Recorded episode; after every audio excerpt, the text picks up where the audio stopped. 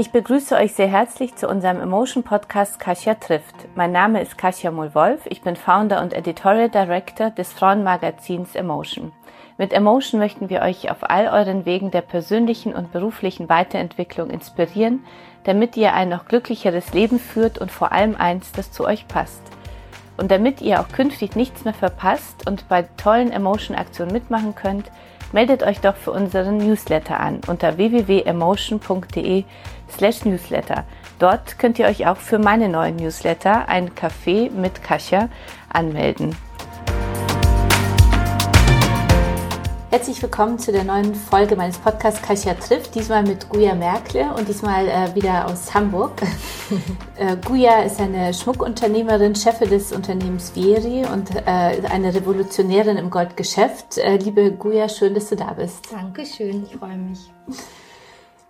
Du äh, in deinem Geschäft vereinst du Luxus und Nachhaltigkeit äh, und äh, bist damit eine der ersten Schmuckunternehmerinnen, die aus fair produzierten bzw. recycelten Gold äh, produzieren. Mhm. Wie bist du dahin gekommen, wo du heute bist und was waren so deine wichtigsten Weggabelungen? Wolltest du immer schon Schmuckdesignerin werden ähm, oder, oder nicht? Erzähl uns ein bisschen was von dir, bitte. Ich versuche das mal ein bisschen zu kürzen, weil es schon eine lange äh, Geschichte ist und auch sehr komplex. Aber ich bin tatsächlich groß geworden in einer klassischen Schmuckfamilie in Pforzheim äh, ich glaube immer noch Goldstadt Deutschlands ähm, und hatte aber tatsächlich, obwohl ich also zwei arbeitende Eltern hatte, viel mitbekommen habe, viel auf Messen mitgegangen bin und irgendwie ständig im Büro war und auch im Safe von meinem Papa gespielt habe hatte ich nie so wirklich in Bezug zu Schmuck. Das war so das, was meine Eltern machen und das war irgendwie auch normal für mich.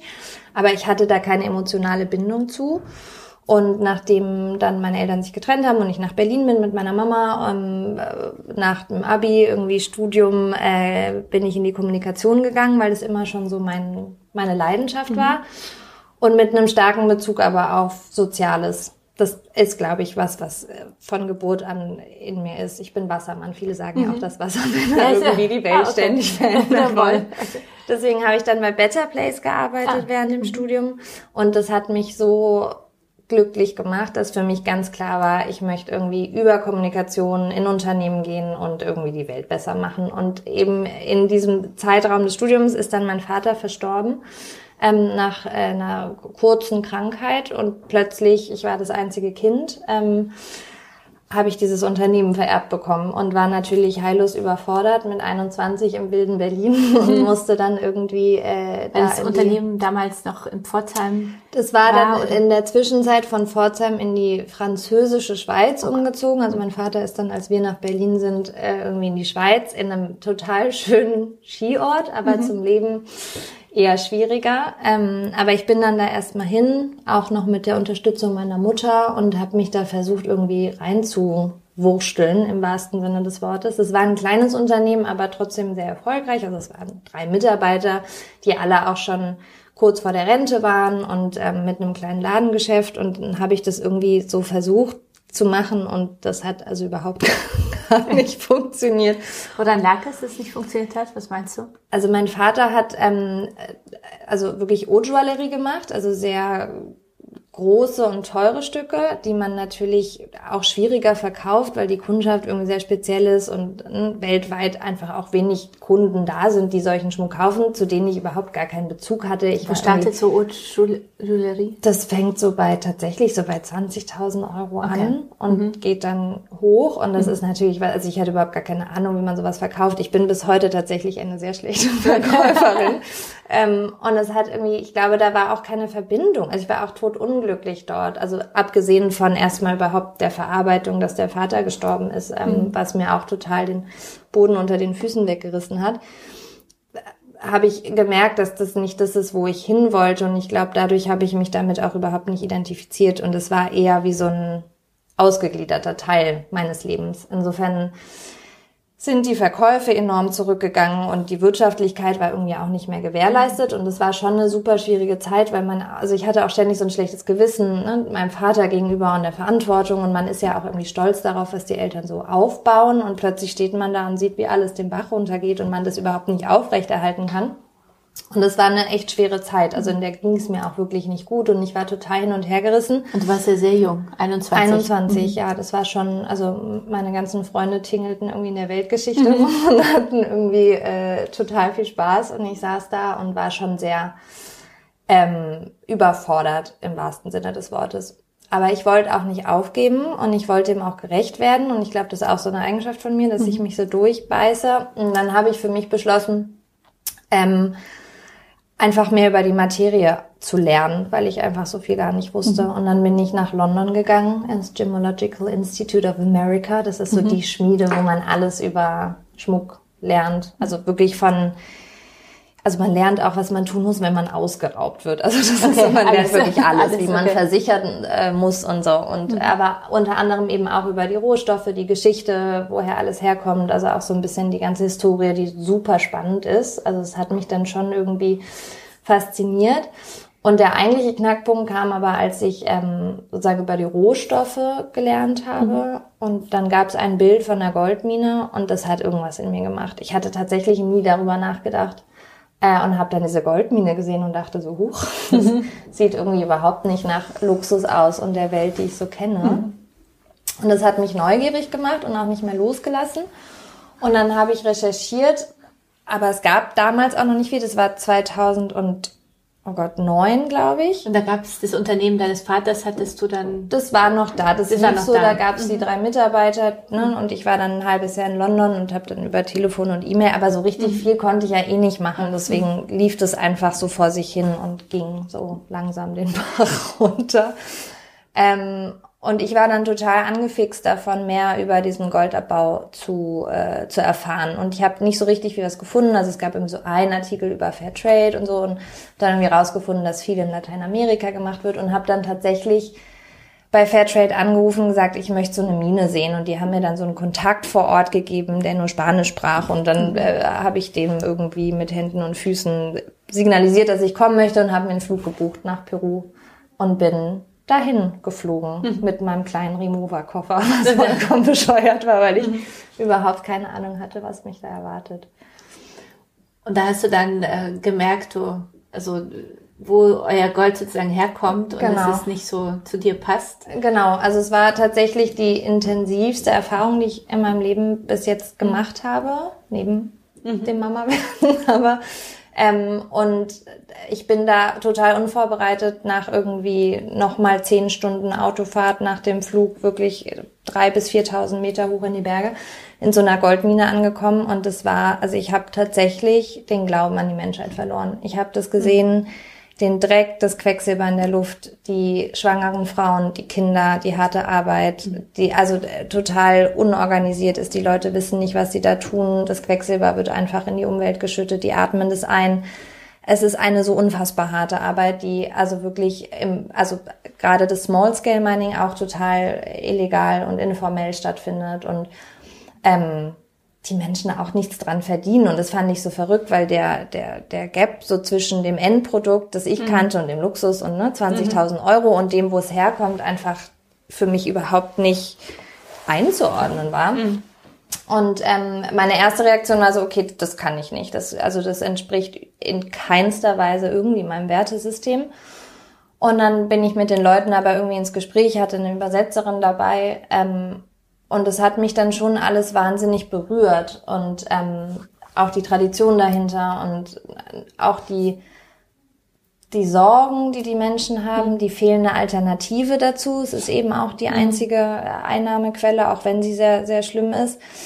Aber auch die ganzen Ideen. Also das ist nicht so, dass die nicht wissen, was sie bräuchten, mhm. um eine Veränderung zu bekommen. Und dann bin ich mit all diesen unfassbar vielen Eindrücken zurückgekommen und habe gesagt, okay, nee, also ich kann jetzt auch nicht einfach sagen, tschüss, das war's, ich mache das nicht. Ähm, hm. Ich muss das jetzt verändern. Und dann habe ich aus dem Bauch raus gesagt, okay, sehr naiv, aber ich mhm. bin letztendlich trotzdem sehr dankbar für dieses sehr naive Mädchen damals.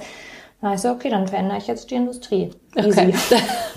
da gab es aber mal. noch die, die Firma deines Vaters, die hast du ja, äh, hattest du in unserem Vorgespräch erzählt, zuerst mit deiner Mutter gemeinsam ja.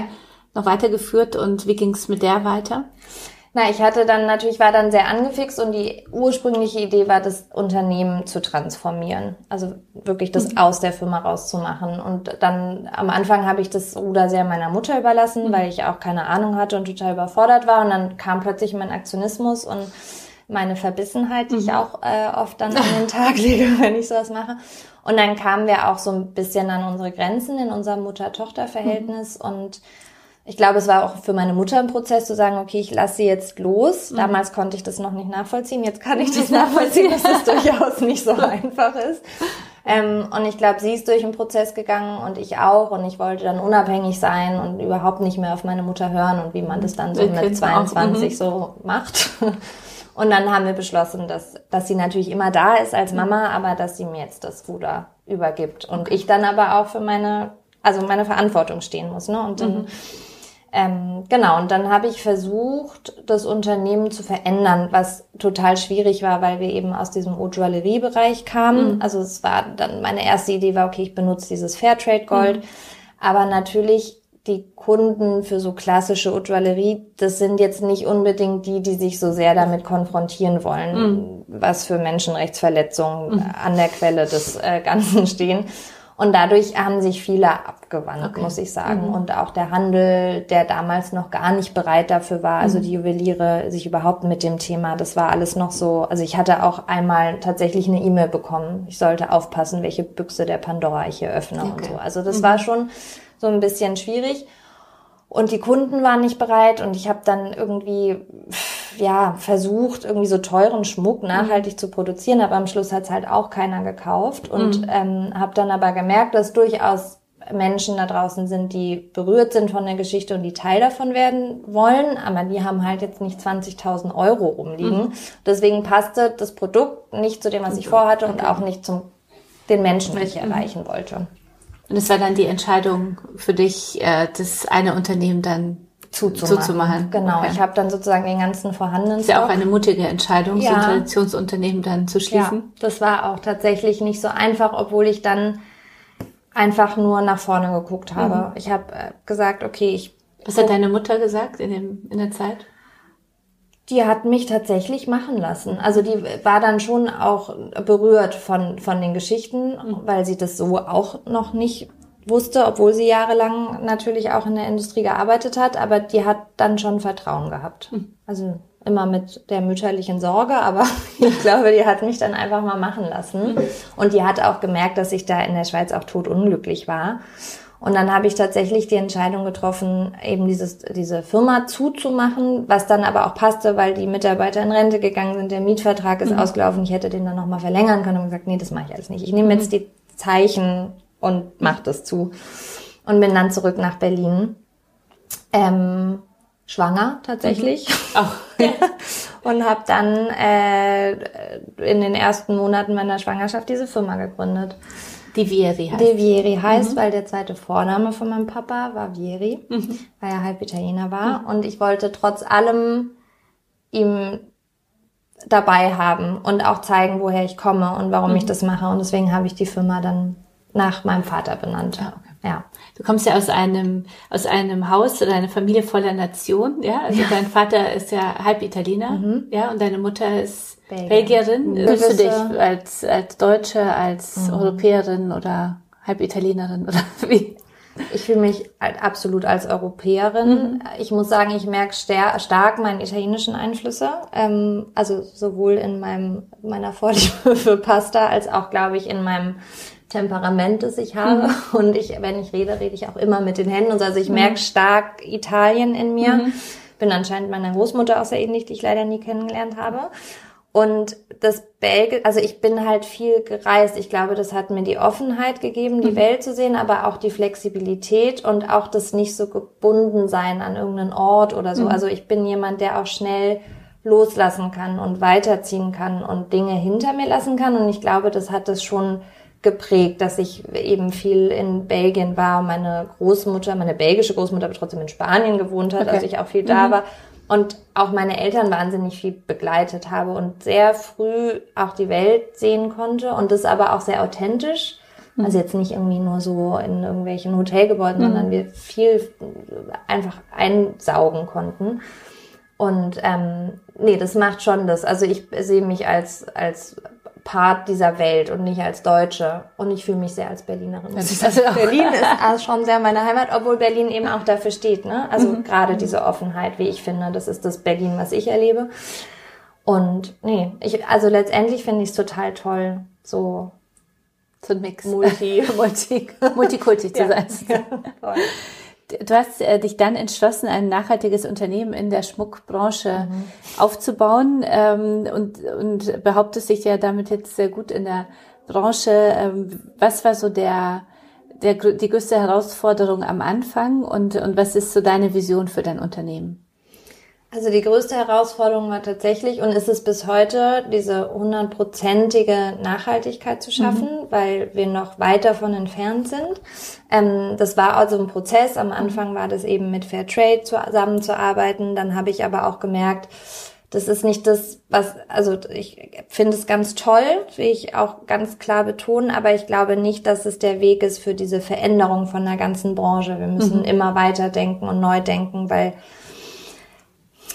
tiefe Themen, aber ja. ne, das ist einfach so. Und dann habe ich weiter überlegt und dann bin ich aufs Recycling gestoßen, mhm. ähm, was ich irgendwie total schön fand und auch faszinierend an der Materie Gold. Das muss man sich mal vorstellen. Es wird seit 5000 vor Christus geschifft und Gold mhm. löst sich nicht auf. Das mhm. heißt, das, das ist immer da. Das heißt, mhm. unsere Ringe oder deine Kette oder so, mhm. da ist vielleicht Gold drin von 2500 vor Christus, keine Ahnung. Mhm. Also es ist total faszinierend und ich finde, per se kann Schmuck eigentlich zum Leitbild von Nachhaltigkeit werden, mhm.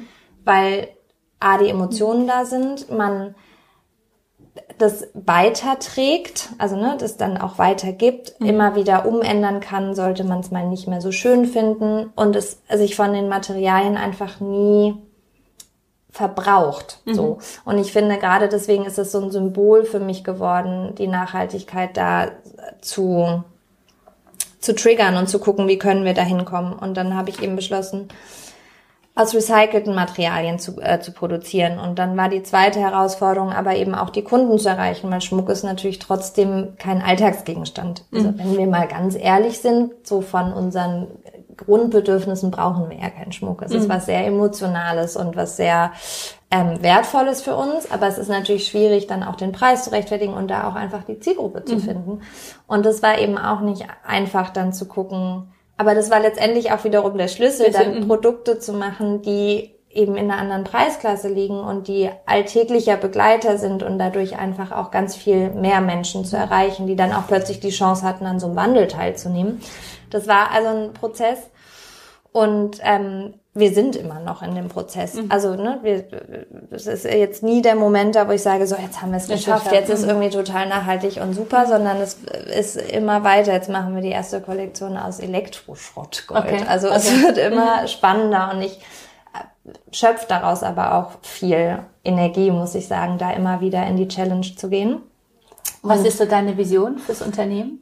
Meine Vision fürs Unternehmen ist tatsächlich zu wachsen, aber organisch zu wachsen und natürlich auch unsere Umsätze zu steigern, ganz klar. Ich möchte ne, ein, ein, ein, gut funktionierendes Unternehmen haben und auch die Möglichkeit haben, Arbeitsplätze zu schaffen und, und weiter zu investieren in, in Möglichkeiten der Nachhaltigkeit. Aber ich möchte, und ich glaube, das ist so ein bisschen der Unterschied, ich möchte mit dem Unternehmen so viel wie möglich andere Unternehmen auch inspirieren. Also mhm. das ist jetzt nichts, wo ich sage, das ist jetzt unser Alleinstellungsmerkmal oder ich nutze die Nachhaltigkeit oder das, was ich mir aufgebaut habe, um irgendwie andere zu übertrumpfen, sondern meine Vision ist wirklich, dass, dass ich zeigen kann mit dem Unternehmen, dass, dass sozusagen Gewinne und Impact Hand in Hand gehen können. Mhm. Das ist eigentlich das, wo ich hin mhm. will. Und gerade sind wir natürlich noch, noch klein, also fein und klein. Mhm. Und ich, ich möchte schon ein Nischenunternehmen bleiben, weil ich mir die Flexibilität auch bewahren möchte.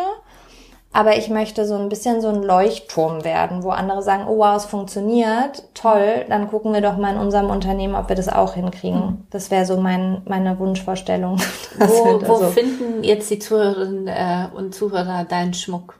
Ähm, aktuell. Und wie verkaufst du? Also was ist dein ja, Vertriebsmodell? Also ich muss sagen, der Handel ist immer noch so ein bisschen unser Sorgenkind, weil mhm. also a sich viel auch gerade verändert. Ähm, es sind ja auch sehr traditionsreiche ähm, Juweliere mhm. und Häuser, was toll ist, weil ich da auch viel von lernen kann. Also ich würde mir auch viel mehr Austausch wünschen, weil wir sind jung und ich ne, man mhm. braucht auch die Historie. Aber die haben natürlich auch noch ihre Vorbehalte für so junge Marken. Und natürlich ist es auch noch eine Zielgruppe, die die nicht so auf dem Schirm haben. Mhm. Aber ich sage immer, die kommt. In zehn Jahren sind es nämlich genau die jungen Leute, die eure Zielgruppe sind. Naja, das ist ein mhm. anderes Thema. Also wir haben ein paar Juweliere in Hamburg ja, tatsächlich. Zum Beispiel, also da sind Ketten auch dabei, die man äh, nee, in Hamburg okay. ist es der Juwelier Spliet, dann mhm. in Berlin haben wir ähm, Juwelier in Süddeutschland ein, in New York sogar mhm, jemanden. Also es, ist, es sind eher so kleine Partner, die an uns glauben mhm. und die gemeinsam mit uns das aufbauen und sonst findet einfach wahnsinnig viel natürlich online statt. Das ist ja. Und das kann man auch kaufen dann online genau. im Shop. Also wir haben euch. tatsächlich einen online -Store. Unter der URL-Adresse? Äh, www.vieri.com. genau. Du hast ja, was äh, mir wirklich sehr gut gefallen hat, äh, wird jetzt die Zuhörer und Zuhörer nicht so ähm, überraschen, ist, dass du ja in deine Kollektion auch so uns Frauen ja sehr stark so mit äh, im Blick hast oder mit einbaust, irgendwie so äh, äh, also im Kreativprozess mhm. und auch die verschiedenen Rollen, denen wir so gerecht werden wollen in unserem Leben. Woher kam das und ähm, wie gehst du, also wie wird das so umgesetzt? Ja, das kam tatsächlich äh, aufgrund meines Studiums, weil mhm. im Kommunikationsstudium haben wir natürlich gelernt, wie baut man eine Marke auf. Mhm. Und da war natürlich die Zielgruppenanalyse ja, ein okay. sehr wichtiger Punkt. Ja. Und ich saß da, als ich so meine Firma irgendwie Businessplan und habe über diese Zielgruppe nachgedacht. Und ich habe mich so unfassbar schwer damit getan, so eine Frau zu. Ne? Man sagt ja immer, das ist äh, Brigitte. Brigitte ist 35. Brigitte mhm. kauft die und die Marken und geht ins Kino. Und ich habe gedacht, so, nee, das ist irgendwie nicht meine Frau. Also mhm. Frauen sind ja viel mehr als Brigitte ist 35 mhm. und geht gerne ins Kino mhm. und kauft Kosmetik hier und da ja. ein. Und habe mich dann tatsächlich so ein bisschen auch mit mir beschäftigt und gesagt, mhm. wer, also eigentlich, wer bin ich als Frau tatsächlich? Mhm. Und dann kam eben auch ne, das Muttersein mit dem Unternehmersein und der Vision und dachte ich, boah, ich meine, wie großartig sind wir Frauen eigentlich, mhm. was für Rollen wir ineinander, also in uns tragen und wie einfach, also nicht immer einfach, aber trotzdem die große Gabe haben, in diesen Rollen zu switchen. Und ich merke, manchmal ist es mir so danach wirklich Mama zu sein. Manchmal ist es mir danach Unternehmerin zu sein. Aber ich habe auch noch die Anteile in mir, wo ich mal irgendwie komplett ausflippen kann mhm. und ausgehen möchte und vielleicht eher den Anteil mehr zeige. Und ich wollte in dieser Auseinandersetzung damit Frauen bestärken, diese ganzen Rollen nicht wegzuschieben, sondern zu sagen, hey, das ist unsere Power. Wir haben mhm. genau diese Anteile in uns und es ist total okay, sich Mama zu fühlen und drei Minuten später irgendwie zu denken, nee, ich muss jetzt unbedingt die ganze Nacht durchtanzen und übermorgen muss ich übrigens auch irgendwie die Weltherrschaft mhm. übernehmen mhm. und äh, ein Business aufbauen. Mhm. Mhm. Und ich wollte so Begleiter dazu schaffen, die auch symbolisch dafür stehen, zu sagen, hey, ja, das sind wir und die uns auch immer wieder daran erinnern, dass das unsere Stärke ist und dass wir das unbedingt mhm. viel mehr ähm, annehmen müssen und feiern müssen. Und deswegen finde ich es ganz toll. Ich habe ganz viele Frauen, die sich selber Schmuck kaufen, was mhm. ich unfassbar großartig finde, weil das genau meine Idee war, dass man sich eben auch mal selber pampert und sagt, hey, genau das bin ich, ich habe was Großartiges geschafft, ich bin eine super Mutter, ich bin eine tolle Geschäftsfrau, ich wupp mein Leben unfassbar, ich gönn mir jetzt mal was, was mich auch immer wieder daran erinnert, wie großartig ich bin. Und so kam im ersten Moment dann die Wolke tatsächlich. Okay. Das war unsere mhm. Debütkollektion, weil ich warum die Wolke? Das habe ich mich gefragt. Also ja. was ist warum die Wolke? Wolke. Ja. so. Tatsächlich war das so ein bisschen cheesy, wie man sich das manchmal gar nicht vorstellen mag, aber ich war, das war 2000, ich war, das war 2015 und es war irgendwie ein Sommertag und ich lag äh, tatsächlich am See und habe in die Luft geguckt, weil ich schon immer irgendwie Himmel und so, es war so mhm. Wassermann, loslassen, so Wassermann, genau, Luftzeichen, Luftzeichen, absolut und habe eben Wolken beobachtet und war total fasziniert davon, wie unfassbar schnell die ihre Form verändern mhm. können, wie schnell sie manchmal sind, wie langsam und war plötzlich so, wow, das ist ja tatsächlich, war das für mich plötzlich so ein Symbol, was diese Wandelbarkeit von mhm. Frauen ausmacht mhm. und dieses Dasein, ne, auch mal wieder mhm. weggehen, diese Formen wechseln und so eine Faszination ausüben und ich habe witzigerweise total schreckliche Flugangst Okay. Mhm. Und immer wenn ich in diesen Wolken bin, ist das für mich auch so ein Symbol von Vertrauen. Also ich bin wahnsinnig fasziniert von Wolken. Mhm. Also ne, auch die Power, also wenn man mhm. eine Gewitter, also das ist mhm. einfach für mich so ein Symbol gewesen, wo ich dachte, das in ein Schmuckstück zu übertragen wäre irgendwie toll. Und dann haben wir es tatsächlich geschafft. Ja. Wo fängt denn deine Ko äh, Kollektion an? Also wenn ich mir selber was Gutes tun will, äh, wie viel Geld muss ich da in die Hand nehmen? Das also ist aktuell, eine ganz pragmatische Frage. Aktuell äh, fangen wir bei 600 Euro an. Mhm. Ähm, es ist eben Und Fine ist dann ein, ein, ein Es sind Ohrstecker. Ohrstecker, okay. Ohrstecker mhm. genau. Unser Bestsellerring liegt, glaube ich, bei 900 20 Euro mhm. oder so. Also es ist schon, aber ich glaube, es geht eben auch um den Wandel. Also ein Schmuckstück mhm. kauft man sich ja tatsächlich, egal wie cheesy sich mhm. das jetzt anhört, für die Ewigkeit. Das geht halt auch nicht kaputt. Ne? Das ist mhm. irgendwie, ich glaube, da muss man auch noch ein bisschen aufklären, gerade bei jüngeren Frauen, dass das wirklich was ist, was begleitet. Und wenn es einem irgendwann nicht mehr gefällt, kann man es auch umarbeiten. Also wir mhm. arbeiten auch wahnsinnig viel um für, also es ist auch Teil meiner Nachhaltigkeit. Das heißt, ihr habt einen Shop dann in Berlin oder? Wir haben einen Showroom und Showroom, einen Goldschmied, okay. genau, mhm. der umarbeitet. Mhm. Und das ist, finde ich, auch ganz wichtig, weil ich kenne ganz viele, die kriegen dann von der Großmutter irgendwas vererbt mhm. und hängen da total dran, aber sagen, naja, das ist jetzt nicht so nicht richtig so, mhm. meins. Und mhm. dann kann man es eben umarbeiten und man behält die Geschichte, aber interpretiert es neu. Ein wichtigen äh, Bereich in deinem Unternehmen und wichtige Rolle spielt ja das Thema Nachhaltigkeit. Äh, mhm. Was mich jetzt so selber noch äh, als Laie im Goldgeschäft interessiert ist so der Prozess des Goldabbaus. Du hast ja schon damit angefangen, also mit der mhm. Goldmine zum fertigen Stück, vielleicht ganz kurz, aber ich glaube, das ist so ganz spannend, so ja. für unsere Zuhörer auch, wie entsteht eigentlich so der Ring, ja. den ich am, am Finger ähm, halte und ähm, was, was sind so die Knackpunkte in diesem Prozess? Ja, ich versuch's ganz. Ja, ganz gut. Also Gold ist tatsächlich. Wir sind ja schon in der Goldmine. Wir sind schon in der Goldmine in Peru, genau. Also Gold tatsächlich ist ja ein Erz, also das ist, ist in Gestein drin. Ähm, und diese Goldader äh, nennt man das. Ähm, also man muss sozusagen das ganze Gestein abtragen, also entweder durch Sprengung oder tatsächlich durch klassisch so eine Hacke, wie man mhm. das dann eben abträgt. Und dann hat man also dieses Golderz in diesem Gestein drin. Damit kann man ja noch nicht viel machen. Also wird dieses, dieses der Stein tatsächlich zermahlen mhm. zu Sand. Also wir sind jetzt im Small Scale Mining, ja. das heißt, die Leute machen das tatsächlich per Hand mhm.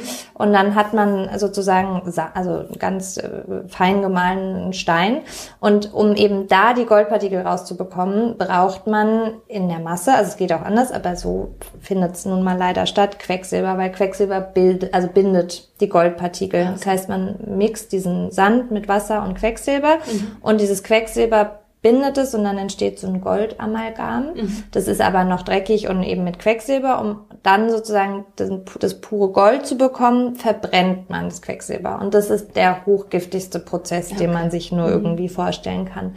Ähm, genau, den verbrennt man und dann wäscht man es nochmal aus. Also das ganze Wasser ist auch komplett verseucht. verseucht. Mhm. Ähm, und es ist aber jetzt nicht so, das hört sich jetzt dann theoretisch doch recht easy an, aber um ein Gramm Gold zu bekommen, was man ungefähr bräuchte, um einen feinen Goldring zu machen, mhm. muss man eine Tonne Gestein sozusagen was? abtragen. Okay. Und das neue Projekt, über das wir später mhm, noch sprechen, ja. ist immer der Vergleich. Um eben dieselbe Menge an Gold zu bekommen für diesen Ring, bräuchte ich 40 alte Handys. Mhm. Also es ist immer so dieses, und eben um eine Tonne Gestein abzutragen, da arbeiten Leute ewig dran. Und das ist nur so der Durchschnitt. Also manchmal trägt man diese Tonne ab und man findet kein Gold, ne? Und das ist, die Leute, also oft ist es auch so, dass Leute unter falschen Versprechungen ähm, in diese Goldminen getrieben werden. Also man redet auch offiziell tatsächlich von moderner Sklaverei, die da mhm. stattfindet und ähm, die also gar keine Bezahlung bekommen, sondern mhm. fünf Tage arbeiten und an zwei Tagen dürfen sie dann sozusagen für sich selber arbeiten. Wenn sie Glück haben, finden sie was, dann müssen sie es aber auch noch verkaufen. Ähm, und dann ist da natürlich kein Arbeitsschutz und nichts. Also ich war selbst in, in Uganda, da kommen wir vielleicht später auch noch drauf, ja. in der Mine und also sterben auch tatsächlich Leute. Weltweit sagt man das 25 Millionen Menschen. Also das ist wirklich viel. 25 Millionen Menschen mhm. ähm, im, im Small Scale Mining arbeiten und davon eine Million Kinder. Im Kongo sind es Kindersoldaten. Mhm. Also es ist wirklich ein globales äh, Thema, auch gerade im, im Bezug auf die Klimadebatte, die wir haben. Ne? Also der Amazonas brannte oder brennt, glaube ich, immer noch. Und es ist nicht nur Soja und Fleisch, sondern auch mhm. die Gold. Ähm, äh, Arbeiter zünden den an, weil natürlich unter dem Wald auch Gold lagert. Also das mhm. ist natürlich, es ist schon ein sehr globales Thema, mhm. wie Gold abgebaut wird. Und dann hast du den äh, äh Gold, das Goldamalgam, ja? Und genau. Dann, also dann ähm, hat man das Goldamalgam verbrannt und gewaschen mhm. und dann hat man also diesen kleinen Krümel Gold und der wird dann sozusagen von Mittelsmännern eingesammelt und irgendwie abgekauft. Mhm. Und das ist eine sehr komplexe Geschichte. Also das weiß auch niemand so richtig. Das geht dann durch komplexeste Hände irgendwie offiziell in die Hauptstädte, wo es dann offiziell einge führt wird und dann, dann, noch nicht in den Handel, dann muss es, also mit dem Gold ist es sozusagen 99,9 Prozent Gold. Damit könnte man jetzt keinen Ring machen, mhm. beziehungsweise man könnte, aber der wäre sehr weich. Mhm. Das heißt, dieses Gold wird dann in die Raffinerien gebracht, die hauptsächlich in Deutschland und der Schweiz sind. Und in den Raffinerien wird es sozusagen raffiniert, also es wird sauber gemacht und äh, legiert und daraus kann man dann das Gold machen. Also normale Schmuckhändler äh, oder Produktionen kaufen das Gold, mit dem dann Schmuck gemacht wird, in einer Raffinerie. Okay. Genau. Und ihr versucht dann damit jetzt den ganzen Prozess Fairtrade zu gestalten? Ja, das versuchen wir tatsächlich nicht mehr. Also es gibt Fairtrade und Fairmind, die eben in Minen gehen und die nach Fairtrade-Prinzipien umstellen. Das heißt mhm. ganz klassisch keine Kinderarbeit, mhm. geregelte Ausbildung, äh, Schutzkleidung. Mhm. Also, ne, dass das Quecksilber nicht äh, die in den direkten mhm. Kontakt mit den Menschen und auch nicht mhm. in die Natur gerät. Also das wird schon alles gemacht. Und wenn es dann sozusagen gekauft wird von den Minen, dann kriegen sie ein 10% Premium, also 10% mehr das müssen sie dann wieder reinvestieren. Und das ist per se auch ganz schön, aber es äh, funktioniert halt nur im Small Scale. Also es gibt äh, vier bis fünf Minen, die zertifiziert sind, okay. was sozusagen ein mini, mini, mini, mini Bruchteil ist. Und es ist ein wahnsinniger Aufwand, das zu tun. Und es ist auch sehr teuer, so eine Mine umzustellen. Insofern finde ich das total schön, aber es wird nicht großflächig die Industrie mhm. verändern. Und wir reden auch beim Gold über einen endenden Rohstoff. Also er mhm. wächst ja nicht nach. Irgendwann mhm. ist der eben weg. Und das wird wahrscheinlich noch ein bisschen dauern, aber das Problem ist auch, dass äh, so wie der Mensch gepolt ist beim Thema Gold und gerade die Industrie, wollen wir unbedingt verhindern, dass auch noch der letzte Baum gefällt wird, mhm. um irgendwie noch das letzte Klümpchen Gold, Gold rauszuholen. Es gibt mhm. Leute, die freuen sich über das Abschmelzen der Polarkappen, mhm. weil man Gold vermutet mhm. unter okay. eben diesen Polarkappen. Und ich finde, das darf eben nicht passieren. Ja, okay. Genau. Okay. Das heißt, und deswegen hattest du dann, hast du dann irgendwann den Entschluss gefasst, äh, auch, auch äh, aus recycelten Gold genau, zu arbeiten. Weil das ne? eben das Tolle ist, dass mhm. du Gold immer wieder Ich finde es auch schön, kannst. diese Geschichte, was ja. du gesagt hast, ja, dass ja. jedes, es war mir gar nicht so bewusst, ja. Dass Gold sozusagen nie, äh, also unzerstörbar ist nicht, und dass ja. die Geschichte ja dann immer drin bleibt. Ja, ja, ja, immer. Und es ist total, also selbst wenn man Gold wegwirft, bleibt es da. Also es geht nie weg und es ist, glaube ich, eine wahnsinnig große Chance auch, um da was ja in vielen Branchen gerade besprochen wird, der, ne, also die Circular Economy zu stärken und Dinge einfach immer wieder in den Kreislauf zurückzuführen. Und das äh, Einzige, was sich natürlich bei Gold ein bisschen schwierig gestaltet, ist, dass es auch sehr stark in unserer Finanzwelt verankert mhm. ist und natürlich sehr viel Gold lagert in, mhm. in den äh, Safes und Banken dieser mhm. Welt, was natürlich schade ist, weil damit könnte man natürlich auch arbeiten und mhm. gar kein frisches Gold mhm. mehr aus den Wien holen. Aber das wird jetzt nicht, also das ist jetzt mhm. auch nicht unser Plan, das zu verändern, das wäre nur mal zu groß. Aber wir versuchen jetzt doch stärker in den ganzen Elektrobereich zu gehen. Das ist jetzt so die neue Kollektion, das äh, wollte ich so zum Abschluss ja. nochmal ja, ja, da hören von den, äh, das heißt, äh, da erzähl nochmal, aus welchem Gold äh, macht ihr jetzt die neue Kollektion? Also es ist tatsächlich schon so, dass ähm, also in Handys und mhm. Tablets und Computern ist Gold in den Platinen verbaut, 0,024 Gramm. Mhm. Ähm, und daraus entsteht schon viel Recycling, aber das Problem ist immer noch, dass A, Leute das nicht wissen und B, auch sehr selten sozusagen fachgerecht recycelt wird. Mhm. Das wollen wir auch verändern, mhm. aber darüber reden wir wahrscheinlich ja. noch. Und ähm, das Gold, was wir jetzt benutzen für unsere neue Kollektion, ist eine Essentials Collection, weil damit will ich einfach wahnsinnig viele Menschen erreichen. Da geht es nicht ums Design, sondern wirklich um den Impact, den wir damit mhm. kreieren. Deswegen ist es eine ganz schlichte Kollektion. Ähm, und die wird, also das Gold haben wir aus Elektroschrott, der gesammelt wurde, in, in unserem Beispiel jetzt Kamerun, mhm. wo sozusagen Communities die Chance bekommen haben, ähm, alternative Einkommensquellen zu schaffen, indem sie Elektroschrott einsammeln, der weggeworfen wird oder der auch tatsächlich illegalerweise in afrikanische Länder mhm. verschifft wird, was auch mhm. ein großes Problem ist.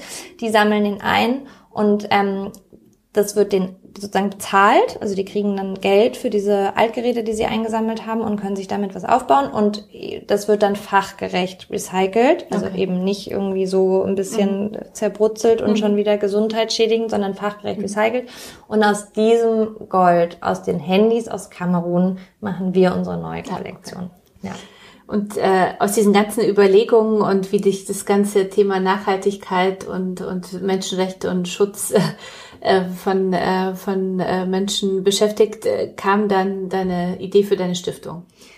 Ja, ja, Oder also tatsächlich. Wie ist es damit? Also du ähm, betreibst ja eine Stiftung, die Earth Beat Foundation. Ja. ja. Und was steckt da dahinter? Da steckt dahinter, dass die hatte ich so sozusagen schon vor dem Unternehmen. Okay. Als ich aus Peru wiedergekommen bin, war ich so getrieben und total naiv und dachte, okay, ich muss dieses Thema auf die Agenda mhm. bringen. Und das wollte ich aber nicht als Unternehmen machen, weil ich damit sozusagen ja die Industrie erreichen wollte und immer schon dachte, naja, wenn ich das als Unternehmen mache, keiner arbeitet ja mit der Konkurrenz zusammen. Also habe ich eine unternehmensunabhängige äh, kleine äh, soziale Stiftung gegründet, die sich eigentlich damals auf die Fahne geschrieben hat, Aufmerksamkeit für das Thema zu bringen mhm.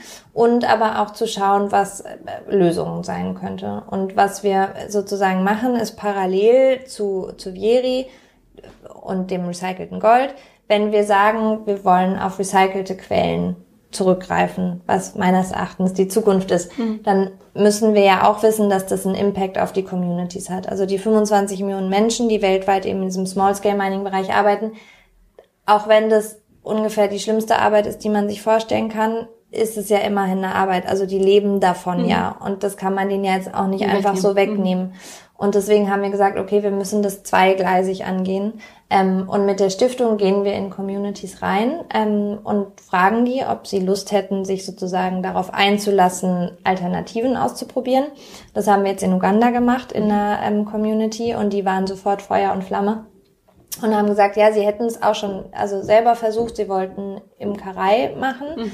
aber sie wussten eben auch nicht, wie sie es machen. Dann haben sie irgendwie so Hives gebaut, dann sind aber Ameisen eingezogen. Okay. Mhm. Und dann haben wir sozusagen gemeinsam mit denen so ein Empowerment-Programm entwickelt und haben denen ein Training finanziert und da haben sie sozusagen, sind sie professionelle Imker geworden mhm. und haben jetzt, glaube ich, 250 ähm, Hives, mhm. wo jetzt mittlerweile Bienen drin wohnen und Honig ähm, produziert wird. Mhm. Und den Honig verkaufen sie und damit können sie sozusagen eine alternative Einkommensquelle aufbauen mhm. und wir unterstützen sie darin, also wirklich ein Social Business aufzubauen, sodass sie hoffentlich langfristig davon leben können und eben nicht mehr ins Goldminengeschäft okay. rein müssen.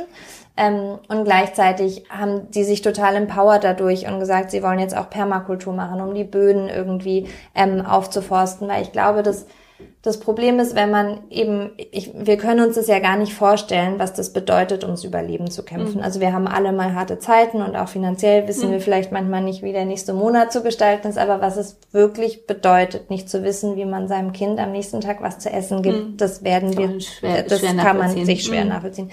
Wenn man aber in so einer Situation ist, dann schert man sich relativ wenig um Umweltschutz und auch um die eigenen Grundbedürfnisse. Mhm. Dann ist es einem relativ egal, ob man jetzt giftiges Quecksilber einatmet, mhm. weil das Einzige, was man möchte, ist irgendwie sein Kind zu ernähren. Mhm. Und das sind eben so Mechanismen, die, glaube ich, wichtig sind zu verstehen, dass wenn man, ähm, wir arbeiten hauptsächlich mit Frauen in den Communities zusammen, wenn man die empowert, wenn man ihnen die Möglichkeit gibt, aus sich rauszuwachsen, dann werden die Themen plötzlich automatisch wichtig, ne? Mhm. Weil wenn man plötzlich merkt, okay, ich habe hier die Chance, mir was aufzubauen, meine Kinder irgendwie in die Schule zu geben, und dann ist der nächste Schritt, okay, ich möchte auch gucken, dass es uns gut geht, ich möchte gucken, dass das Essen, was wir anbauen, irgendwie gesund ist. Und plötzlich kam dann die Idee, eben die Boden, Böden wieder aufzuforsten, weil die ja total ver mhm. vergiftet sind und so. Und das hat so eine ganz tolle Eigendynamik entwickelt, die wir uns auch sehr gewünscht haben. Mhm. Und es läuft sozusagen parallel zur Jeri. Und dann gibt's noch äh, den World Gold Day. Ja, was ist das? Mein neues, äh, Dein neues Projekt, okay. Ja. Seit fünf Jahren arbeiten okay. wir tatsächlich witzigerweise da dran. Ähm, und den, ich muss auch tatsächlich äh, die Credits geben, weil den Startschuss oder die Idee hat äh, mein lieber Freund Micha Fritz mir gegeben mhm. von Viva Con Agua hier in, mhm, okay. ähm, in Hamburg, mhm. mit dem ich sehr viel im Austausch bin. Und der meinte irgendwann vor fünf Jahren zu mir, ja, muss da einfach ein World Gold Day machen. Und das hat mich nicht mehr losgelassen. Dann mhm. haben wir angefangen zu recherchieren. Und es gibt ja wirklich für jeden Quatsch irgendwie einen Welttag. Mhm. Also auch für wichtige Sachen mhm. wie Wasser und Frauenrechte. Aber es gibt ja auch den World Donor Tag oder frag mich nicht was. Und es gab tatsächlich keinen World Gold Day. Und dann habe ich mir vor vier Jahren die Domain gesichert. Mhm. Und aber ja, dann ne, Mama werden, ja. Business aufbauen, äh, Stiftung, das war dann alles irgendwie so ein bisschen. Und aber in diesen ganzen Rollen, die ich mhm. so die ganze Zeit irgendwie wuppe, fehlte mir immer so, also abgesehen von meiner Person natürlich, die mhm. dahinter steht, aber fehlte mir so ein Link, wo mhm. ich alles mal so zusammenführen kann. Und vor sieben Monaten dachte ich, okay, jetzt ist es soweit. Also jetzt brauchen wir diesen World Gold mhm. Day. Und dann habe ich tatsächlich einfach angefangen und habe relativ schnell ein ganz tolles Team bekommen, was irgendwie pro bono mit mir daran arbeitet. Und dann haben wir einen Tag gesetzt, der 15.11. Ah, okay. Das mhm. ist der erste World Gold Day ja, ähm, in weltweit. Diesem Jahr, 15.11.19. Mhm. Genau, das ist mhm. der, äh, der Tag. Und ähm, die Idee dahinter ist, sozusagen aufmerksam zu machen auf natürlich die Umstände, aber positiv in die Zukunft zu gucken und zu sagen, okay, es gibt Lösungen, auf die wollen wir uns konzentrieren und Urban Mining ist die Zukunft von Gold. Und wir mhm. wollen die Geschichte von Gold neu schreiben. Mhm. Und letztendlich, weil Gold für uns ja so einen unfassbar hohen Stellenwert hat, also auch in unserer Sprache, ne? wir reden vom goldenen Schnitt, wir reden von goldenen Zeiten. Also Gold ist ja was für uns mit Perfektion verbunden ist. Der goldene Weg. Also es ist immer so dieses, und ich finde eben, es wird dem eben gerade nicht gerecht. Und wir wollen eigentlich Gold wieder dahin bringen, dass es wieder dem gerecht wird, von Perfektion zu sprechen. Das heißt, ab dem 15.11.2019 wird die Geschichte des Goldes neu geschrieben und okay. die Zukunft des Urban Mining. Und wir machen eine ganz tolle Kampagne mit prominenten Unterstützern, die alle pro bono mitarbeiten und ich total überglücklich und es auch gar nicht fassen kann, dass irgendwie so viele Leute mitmachen. Und wir sozusagen dazu aufrufen, anders über Konsum nachzudenken, eben vielleicht nicht alle elf Monate ein neues Handy zu kaufen, mhm. die alten Handys aber fachgerecht zu recyceln, zurückzugeben, ähm, einfach Teil dieses zirkulären ähm, Kreislaufes zu werden mhm. und darüber hinaus aber hoffentlich auch irgendwann Firmen dazu zu kriegen, dass sie ihre Produkte nachhaltiger designen, weil oft ist es auch so, dass man die Handys nicht so einfach ähm, recyceln kann, weil durch Verbundstoffe und Klebematerialien ist, ist das okay. jetzt alles mhm. wieder zu technisch, aber also einfach so ein Shift of Mind zu bringen mhm. und auch mal so Cross-Industrie-mäßig mhm. zu sagen, es geht ja nicht nur um die Schmuckindustrie, also weil viele mal gesagt haben, das Thema Gold, das ist so ein Luxusthema, mhm. damit habe ich gar nichts zu tun. Aber es stimmt nicht. Aber es stimmt nicht, weil wir alle haben ein Telefon und einen mhm. Computer, mhm. deswegen haben wir jeden Tag Berührung mit Gold und ohne Gold würde unsere Kommunikation heutzutage gar nicht mehr mhm. funktionieren. Und deswegen wollen wir das aber auf sehr schöne Art und Weise machen. Mhm. Also natürlich aufrütteln und die Fakten nennen, aber lieber sagen, hey, die Zukunft, ne, be golden, wir können alle zu kleinen Goldrevolutionären werden mhm. und damit auch wahnsinnig viel Impact schaffen. Und es ist gerade total spannend. Ich bin auch, ja. Jetzt ist äh, die Zeit schon vorbeigerast. Ist, äh, du machst ja ganz äh, großartige Projekte und äh, man, äh, man spürt deine Leidenschaft, wenn du davon erzählst und deine Begeisterung. Wie, ähm, und interessiert mich äh, noch so zum, ja, zum Ende unseres Podcasts äh, noch einmal, du bist ja auch Mutter und Unternehmerin. Ja, wie, bekommst du das äh, Ganze hin? Dein Sohn ist jetzt drei Jahre alt. Ja. Das ist äh, immer die gute Frage, wie kriege ich das hin? Ich mhm. glaube, ähm, ich habe auch total, ich glaube, ich, mein Kind kennt es gar nicht anders. Ich mhm. habe äh, nach drei Wochen wieder angefangen zu arbeiten. Ich habe ähm, ihn tatsächlich acht Monate gestillt. Dadurch habe ich ihn einfach überall mit hingeschleppt. Mhm. einfach so, muss, mussten auch alle durch. Ich hatte auch Kundengespräche und mhm. mit stillendem Kind. Mhm. Also so war das einfach für mich. Und ich glaube, er kennt es nicht anders und ich hatte lange auch so ein Problem, ihn abzugeben. Ich hatte viel ein schlechtes Gewissen, gerade als er noch mhm. so klein war und habe aber irgendwann gemerkt, dass ich für mich einfach das brauche, weil das ist meine Vision und dafür brenne ich und ich mhm. will auch für mein Kind eine Zukunft gestalten, die irgendwie ne, positiv ist. Und ich sage immer, mein Job ist für mich, also als hätte ich zwei Kinder und damit mhm. muss irgendwie mein Sohn auch zurechtkommen. Mhm. Und ich glaube, das Wichtigste ist, Hilfe anzunehmen. Und klar war das ein Prozess, weil man irgendwie dann auch mit seinem Ego, also ich wurde viel mit meinem Ego konfrontiert und dachte, naja, aber ich bin doch die Mutter und er muss mich doch am liebsten mhm. haben und mhm. nur ich mhm. kann ihn irgendwie. Und da auch einfach loszulassen und zu sagen, nee, also dieses Sprichwort, was mir am Anfang immer so ein bisschen gegen den Strich äh, ging, ne, es braucht ein ganzes Dorf, ja, um ein Kind Das ist eins meiner Lieblingssätze. Es ist das, so. der allerwichtigste Satz und ich glaube, genau darum geht's und ein Netzwerk zu haben und eben aber auch Hilfe anzunehmen. Und ich glaube, also ich rede viel mit meinem Kind. Vielleicht habe ich ihn am Anfang auch ein bisschen überfordert, das mag sein, aber jetzt, er weiß auch, dass mir mein Job Spaß macht. Er, ne, wenn ich ihn abends abhole, fragt er, Mama, was hast du heute gemacht? Wie war dein Tag? Am Montag war er ganz, ich wollte ja eigentlich am Montag, ja, ich ja nicht, dass also ich nicht weitergekommen bin mit dem ICE wegen dem Sturm. Das hat ihn total beschäftigt und ich habe ihm gesagt, ich fahre heute wieder nach Hamburg und er, also ich, ich lasse ihn daran teilnehmen. Ich mhm. zeige ihm, glaube ich, dass ich glücklich bin, dass das wichtig für mich ist. Ich habe den Papa total eingespannt, mhm. weil es irgendwann den Moment gab, es ist nicht mein Kind, es ist unser Kind. Mhm. Ja, auch ganz wichtig, auch dass die Männer dazugehören. Und ich hatte auch Glück. Auch also er hat auch gesagt, ja, ja hast du recht, mach ich. Ähm, insofern, ich glaube, es ist ja, und natürlich gibt's auch Momente. Ne? Also ich glaube, Organisation ist das mhm. A und äh, O und die Hilfe annehmen. Und natürlich habe ich Momente, wo mir alles zu viel wird und ich auch mal denke, so, oh Gott. Mhm. Und da durchatmen und das große Ganze, glaube ich, nicht verlieren. Wie kommst du aus solchen Momenten raus? Die kennt, glaube ich, jede Mutter, die uns ja. zuhört, die ja.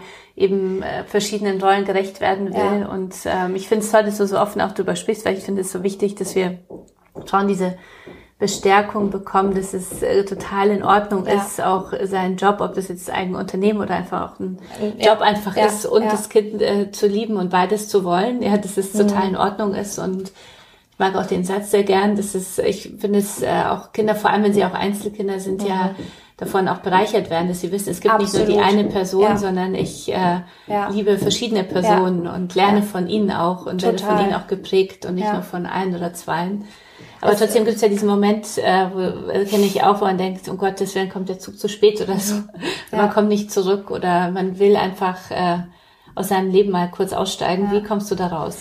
Ich habe tatsächlich ähm, in so einer Phase der Überforderung, die ich letztes Jahr hatte, bin ich drei Tage in einen Schweigeretreat gefahren, oh. wovor ich mhm. wahnsinnig viel Angst hatte, ähm, was mich wahnsinnig an meine Grenzen gebracht hat. Mhm. Aber, also ich bin jetzt nicht erleuchtet oder so, ja. aber es hat mir gezeigt, ähm, und das nehme ich viel in meinen Alltag mit, Dinge auch mal auszuhalten. Und mhm. ich muss sagen, es hört sich so ein bisschen blöd an, aber das hilft wahnsinnig. Mhm. Mir, wenn ich mal so ein schlechtes Gewissen habe oder auch überfordert bin oder denke, Mist, oder ich auch mein Kind mal angeschrien habe, weil ich irgendwie nicht mehr kann und er jetzt den Trotzanfall mhm. bekommt und ich voll in die Emotionen gehe und mein Kind anschreie, was mhm. passiert mhm. und mich danach natürlich schrecklich fühle, einfach sage, okay, ich halte das jetzt aus. Es ist also auch manchmal die unglücklichen Momente oder die negativen Sachen einfach auszuhalten, zu atmen und zu sagen, es ist jetzt. Also wir mhm. haben nur den Moment, den wir haben. Und in drei Stunden ist es schon wieder anders und nicht so ein Drama drumherum mhm. zu kreieren. Das versuche ich immer wieder zu sagen. Wir haben, es ist jetzt der Moment, aber nicht mehr und nicht weniger. Mhm. Und die Wertung rauszunehmen, was mir nicht immer gelingt, aber ich glaube, einfach das Drama ein bisschen rauszunehmen. Mhm. Und das hat mir dieses Schweigen total geholfen, weil das war so ein, okay, das, also letztendlich das, was wir haben, ist immer nur das Hier und Jetzt, mhm. dieser Moment. Und der Moment ist nicht gut und nicht schlecht. Und wir sind Menschen und dann kriegt mein Kind halt auch mal mit, dass ich überfordert bin. Und immer, ich denke dann auch immer, das bereitet ihn ja auch auf ein Leben vor. Also mhm. ihn jetzt in so Watte zu packen und dann kommt er irgendwann raus in diese Welt und denkt, huch, da gibt's ja auch noch andere Emotionen, außer Glitzer und schön. Ja. Und einfach Vertrauen also, haben mh. und auch einfach mal heulen. Ich mhm. hatte neulich einen Abend, da habe ich einfach mal zwei Stunden geheult. Es war unfassbar. Ich auch. Bei mir ist es oft im Auto, also nicht oft, aber schon ja. manchmal im Auto und dann die richtige Musik und dann denke ich genau. mir, Scheiß drauf, ja. da muss ich jetzt alles mal Einfach rauslassen, mal rein. alles ja. Mal, ja. mal, rein und dann fühlt man sich daneben auch danach dann auch ganz gut und befreit, dass es auch in Ordnung ist. Also ich glaube, das ist und dass diese wie, fand ich ganz schön, wie du gesagt hast, dass diese negativen Momente auch dazugehören. Ja. das ist einfach so. Wir sind ja keine Übermenschen nee. und ähm, ich äh, sag, äh, also habe mir auch vorgenommen, auch äh, so auf meinen Social Media Kanälen auch immer mehr auch das zuzulassen, auch mal die anderen Momente auch zu zeigen, mhm. weil ich auch gehört habe, so man denkt, man ist so Superwoman, mhm. das ist mhm. alles immer, man ist immer unterwegs immer gut drauf und so und es gibt ja eben die anderen Momente auch, das total. macht uns anderen Frauen Angst. Und ich glaube, das ist total wichtig, mhm. weil selbst ich habe das manchmal, wenn ich dann so Frauen folge, die ich mhm. ganz toll finde und immer denke, wie machen die das? Wie mhm. schaffen die das? Ich bin so am Kämpfen und ich habe so oft die Momente, wo ich denke, ich schaffe das alles nicht mehr.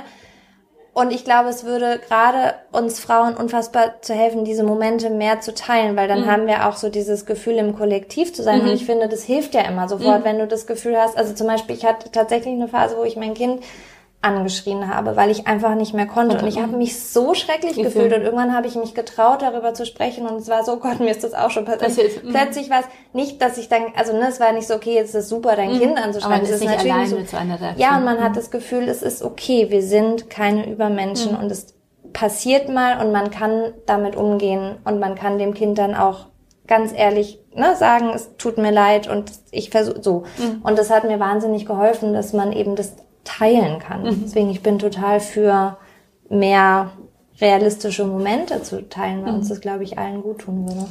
So zum äh, Ende jetzt, äh, jetzt müssen wir wirklich äh, ja. leider zum Ende kommen, müssen wir nochmal fortsetzen, unser Gespräch.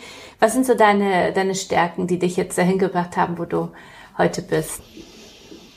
Ähm, ja, also ich glaube tatsächlich, und es hat mich auch ein bisschen Zeit gekostet, darüber zu reden, also meinen ähm, unfassbarer Glauben an trotzdem das Gute. Mhm. Ich glaube da einfach dran. Deswegen bin ich per se sehr positiv eingestellt, auch wenn ich mit viel äh, Problemen konfrontiert werde.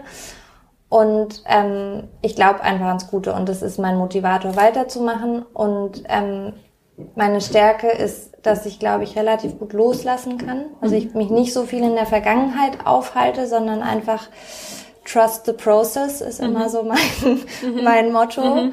Ähm, Vertrauen zu haben, loszulassen und nach vorne zu gucken. Und ich glaube, meine Verbissenheit, ich habe auch so eine Verbissenheit. Also jedes Nein ähm, ist mhm. für mich immer so ein, oder also jedes Nein, das geht nicht, ist für mich so ein jetzt erst recht. Jetzt, okay. jetzt erst recht. Mhm. Und manchmal übernehme ich mich auch und habe auch so eine Glitzerbox, wo ich irgendwie viel reinpacke. Aber ich glaube, dieses Loslassen, ans Gute im Menschen glauben und nicht aufgeben. Hast du denn äh, Personen, die dich so als Vorbilder irgendwie inspirieren oder an die du immer denkst oder wo du gesagt hast äh, oder von denen du so Stärke nochmal ja. ziehst?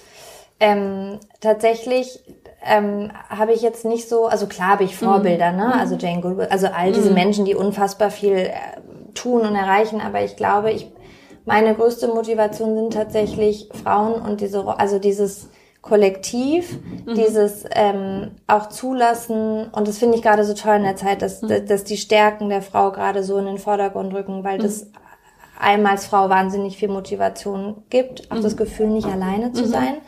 Ähm, dat, also aus diesem Kollektiv mhm. Frau ziehe ich wahnsinnig viel, ähm, muss ich sagen.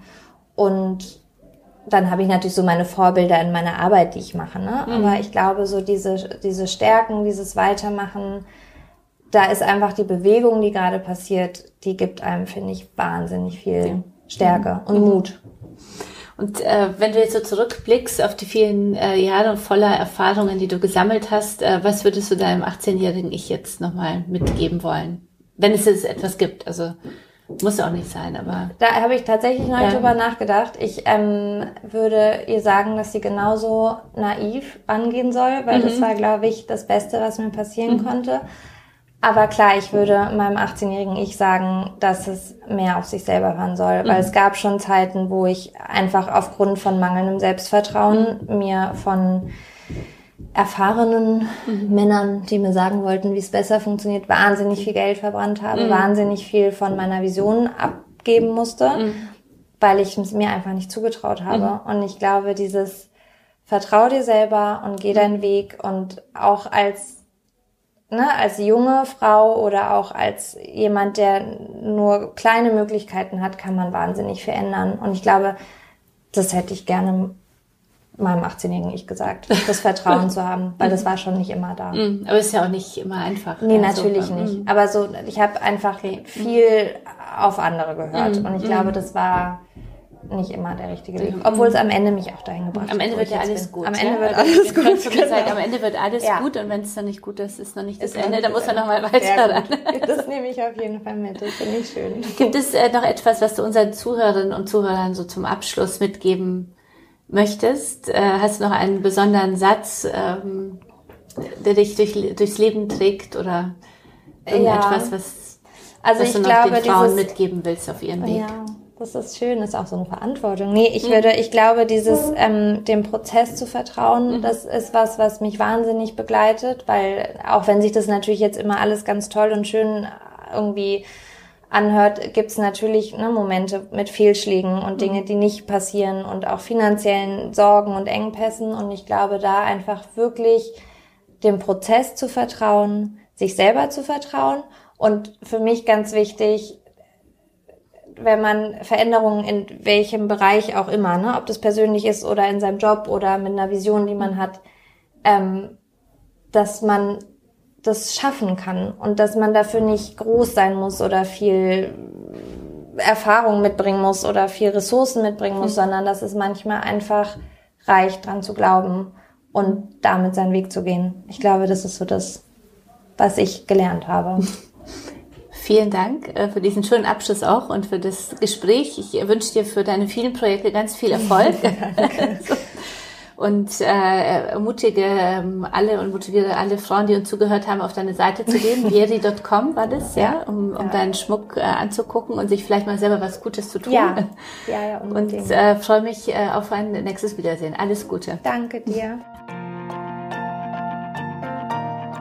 Am Ende noch ein Hinweis in eigener Sache. Wir feiern in diesem November zehn Jahre Emotion und die Geschichte der Gründung, wie mit Emotion alles begann und was im letzten Jahrzehnt so bei uns los war, habe ich in meinem neuen Buch Du hast die Power aufgeschrieben, das ihr jetzt im Handel findet. Ich würde mich freuen, wenn viele von euch reinlesen und ich euch dazu inspirieren kann, das zu tun, was ihr liebt. Mutig zu sein und euren ganz eigenen Weg zu gehen.